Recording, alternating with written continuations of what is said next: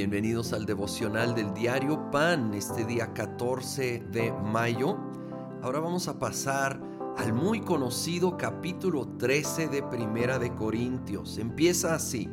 Si hablo en lenguas humanas y angélicas pero no tengo amor, no soy nada más que un metal que resuena o un platillo que hace ruido si tengo el don de profecía y entiendo todos los misterios y poseo todo conocimiento y si tengo una fe que logra trasladar montañas, pero me falta el amor, no soy nada. Si reparto entre los pobres todo lo que poseo y si entrego mi cuerpo para que lo consuman las llamas, pero no tengo amor, nada gano con eso.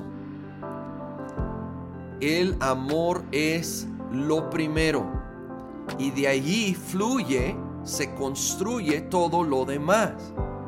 Es impresionante que alguien pudiera tener dones espirituales, pero no tener amor. Alguien aún pudiera tener gran conocimiento, tener gran fe, pero no tener amor. Y lo que tal vez más me sorprende, alguien pudiera hacer actos de caridad, ayudando, al, pobre, entregando su cuerpo, pero aún no ser motivado por amor. Necesitamos asegurar que nuestra motivación en lo que hacemos es amor. Primeramente amor a Dios y de ahí amor al prójimo, que es el gran mandamiento. Y nunca caer en la trampa tan común, tan sutil, de empezar a hacer las cosas correctas, pero por la razón incorrecta. Hacerlas para ser vistos, para de alguna manera resaltar. Aún, aún más sutil es para ganar aprobación de Dios. Ya somos aprobados. Más bien, lo amamos y amamos a los demás en respuesta a su amor, en amor y agradecimiento. El amor nos impulsa así ser generosos, a ser sacrificiales. Estas acciones son buenas, pero tienen que estar correctamente motivadas en el amor. Y luego nos, nos describe el amor. Versículo 4. El amor es paciente, es bondadoso.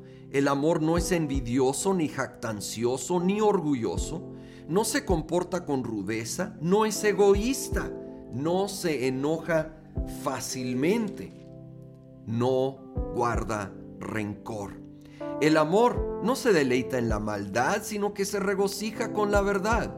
Todo lo disculpa, todo lo cree, todo lo espera, todo lo soporta, el amor jamás se extingue. Estas características de amor nos ayudan a entender lo que es verdadero amor, porque hoy en día, bueno, siempre tal vez, el amor de repente se liga solo con cuestiones emocionales. Y las emociones no son malas, me gusta aclarar, son dadas por Dios, pero tienen su lugar y pueden ser saludables expresiones de amor, pero a veces también son volubles y equivocadas, entonces no pueden ser la base. El amor se va a ver como lo que acaba de describir aquí Dios a través del apóstol Pablo. Va a ser paciente, bondadoso, va a soltar la envidia, la jactancia, el orgullo, va a dejar atrás el egoísmo. Ahora, no quiere decir que somos 100% libres de esto. Todavía estamos en este mundo caído con una naturaleza pecaminosa que, que lucha, que está en proceso de renovación total.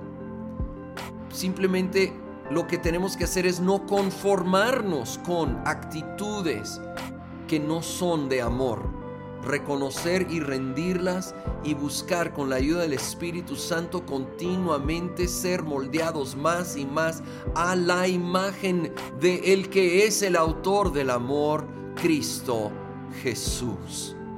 Ayúdanos, Espíritu Santo, a reconocer cuando empezamos a hacer las cosas correctas, pero por las motivaciones incorrectas Ayúdanos a poner el amor primero y reconocer que tú eres la fuente de todo amor y en tu amor ser saciados de amor para luego saciar a otros con ese amor que solo viene de ti. Lo pedimos en el nombre de Cristo Jesús. Amén